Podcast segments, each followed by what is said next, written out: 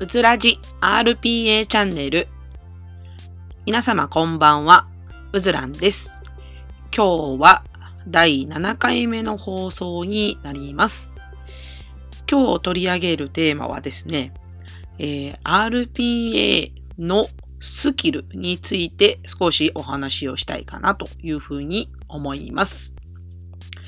えっ、ー、とですね、皆様が RPA という言葉に出会ったきっかけっていうのをちょっと思い出してほしいんですけれども、おそらく RPA 扱ってみたいなとか思ってらっしゃる方っていうのは、えー、やっぱり自分の業務に対して、えー、不満があったりとか、えー、課題を持っていたりする方が多いんじゃないかなというふうに思います。あ、でもまあ、課長さんとかね、もうちょっと偉い人、えっ、ー、と、もう少しその会社を回していかなくちゃいけない立場の人が RPA という言葉に出会うケースというのは、まあおそらくなんですけど、流行ってるからとか、えー、なんかこれを使うと自分たちのなんかこう、売り上げが伸びるんじゃないかみたいな観点で、えっ、ー、と、RPA というものを持ってくるケースも結構あるんじゃないかなというふうに思います。まあ、個人がですね、RPA という言葉に出会うきっかけになるのは本当に、えー、自分たちのその業務そのものにやっぱ疑問を持ってる時だと思います。なので今日は RPA に、えー、まあ、開発とか RPA を導入するということに関してのスキルについて少しお話をしたいと思います。えっ、ー、と、まず、えっ、と、必要なスキルというか、えっ、と、こういうスキルがあると、えー、RPA の開発そのものが、えー、楽になったりとか、推進が楽になったり、えー、良くなったりするんじゃないかなというスキルが2つあります。で、1つ目がですね、え業務スキルですね。で、えっ、と、後からお話しするのが専門スキルになります。業務スキルと専門スキルについて少し細かい話をしていきたいと思います。えー、まず業務スキルに関してはですね、これが先ほどお話しした RPA という言葉に出会ったきっかけにもつながるんですけれども、自分の仕事に対して疑問を持っていたりとか、えー、もっと改善したいというふうに思うとか、考えたりとか、えー、まあそういうふうに導きたいといったところのスキルが業務スキルになります。で、一番やっぱりそのポイントになるものが、まあ一つ目の改善ということの観点になります。で、えっ、と、全体で3つあるんですけれども、えっ、と、2つ目がですね、えっ、と、変化に対応できることですね。今までの業務のあり方に関して、必ず変化をしなければ、RPA だったり、まあ他のデジタルツールの導入もできませんので、やはり変化ができるといったところも大きな、えっ、と、業務スキルの一つになると思います。三つ目がですね、フレームワークですね。で、えっ、ー、と、なぜ、えっー、なぜというか、まあ、フレームワークっていうとちょっとカタカナなんで、まあ、わかりにくいかなと思うので、例えば、えっ、ー、と、トヨタ生産方式の中で、なぜなぜごくんとかっていうのがあるんですけれども、えっ、と、例えば、それ、まあ、悪、まあ、なんかな、不具合とかね、なんか、えっ、ー、と、不良品が出ちゃったよって言った時に、それでなぜなぜ誤解をすると、真因、要はただ、あの、本当の原因に行き着くとかっていうことが、えー、わかるよと言われてるフレームワークが、えっ、ー、と、なぜなぜごくんなんですけれども、まあ、なぜを5回繰り返すことによって、あの表面的に現れている、え不具合に関して、まあ、本当の真実の、真の、えっ、と、なんつう原因みたいなのが、えわかるようになると。で、えっと、これがまあフレームワークの一つなんですけれども、まあ皆さんが利用するそのフレームワークはまあいろいろあると思うんですけれども、まあどれでもいいので、フレームワークを一つ使いこなせるようになるということが、えっと、業務スキルの、えっと、三つ目のポイントになります。もう一度お話しすると、一つ目が、えっと、改善ということに関しての、えっと、観点を持つこと。二つ目が、えー、変化にえ対応できる能力があるということ。えー、3つ目はですね、フレームワークを持つといったところになります。結構この3つがですね、えっ、ー、と、RPA を導入するとか、RPA の、えっ、ー、と、ロボットを開発するという観点で非常に大事になってくるところになります。また、後ほど言うかなと思うんですけれども、ロボットを開発するにあたって、要件定義とかっていうことをしないといけないんですね。まあ、要はどういうロボットを作りますかっていうのを、えー、ユーザーさんにね、ヒアリングということをして、えー、まあ、そこでどういうことを自動化したいんだっていうのをこう定義をしていくんですけれども、その、え、時に、この3つのスキルがないとどうなってしまうかというと、人が言うままにロボットを作ってしまうと。例えば、ここクリックするんだよとか、えー、ここを検索するんだよっていうのをそのまま愚直にですね、愚直にですよ、ロボット化してしまうということになってしまいます。そうするとですね、まあ、非常に、えー、煩雑なロボットができやすかったりとか、あと、なんか、その、人の手そのものをコピーしてるような感じになってしまってですね、ロボットの旨味がなかったりするので、まあ、こういうことはですね、あの、実は早めに、えー、早いロートを開発する前の段階で整理をしておかないといけないところになります。なんで、整理をするためには、まず、あの、この業務スキル3つですね。改善のスキル、えっ、ー、と、変化に対応できるスキル、えー、3つ目がフレームワークを持つこと。こちらが非常に大事になってきます。で、えっと、スキル、RPA のスキルとしてもう一つ持っておかないといけないよといったのが専門スキルになります。専門スキルはもう分かりやすく言えば、開発にあたって持っていた方がいいスキルです。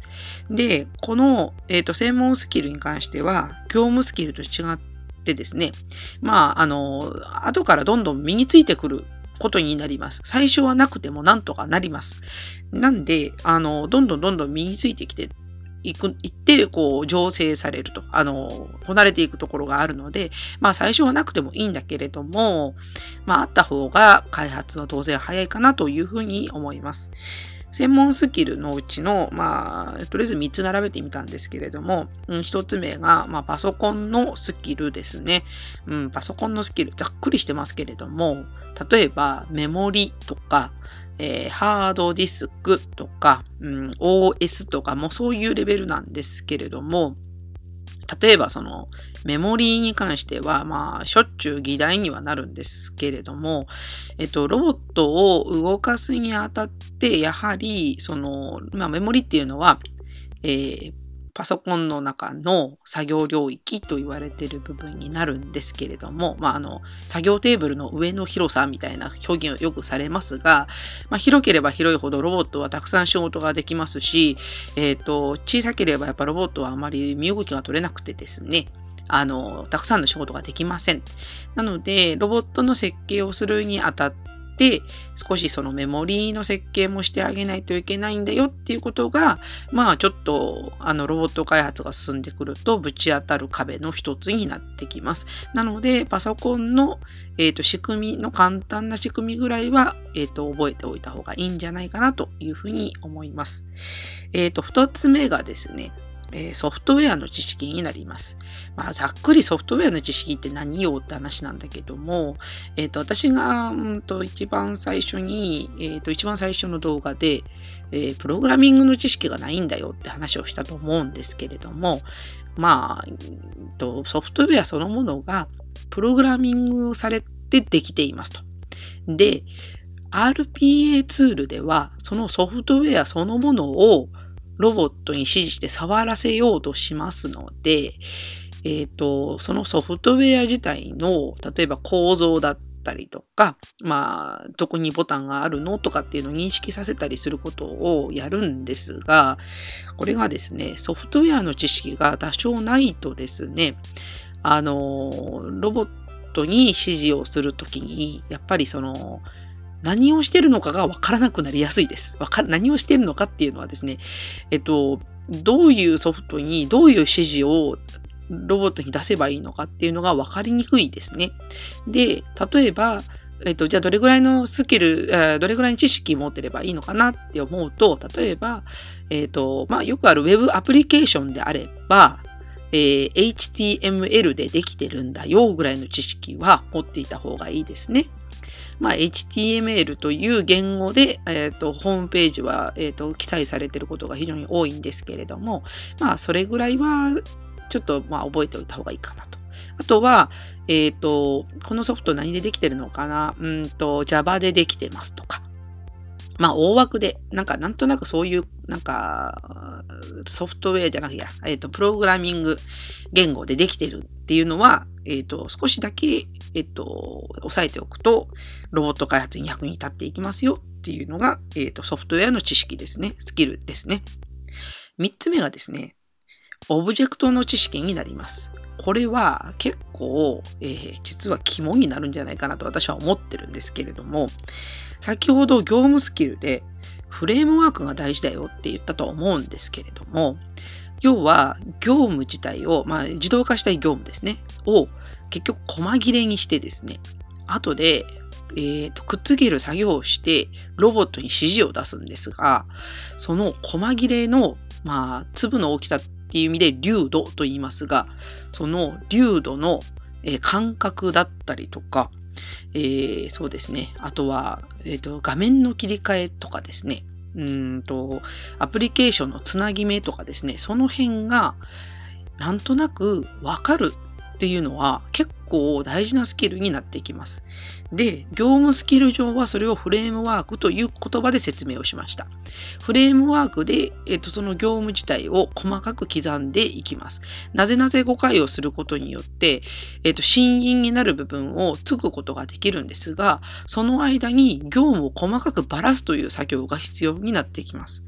専門スキルでオブジェクトの感覚が必要だよって言ったこととつながってくるんですけれども、その細かい細かい、えっ、ー、と、なんていうの、量の、えっ、ー、と、なんていうんですかね、オブジェクト、えー、バラバラになった状態のものを作り出せる力っていうのは結構大事です。っていうのは、先ほど、えっ、ー、と、まあ、業務スキルがないと、漠然と人が作業してることをそのままコピーしてしまうよっていう話をしたと思うんですが、えっと、細かく刻むことによって、もう少しその観、なんていうんですかね、あの観点が変わってくると。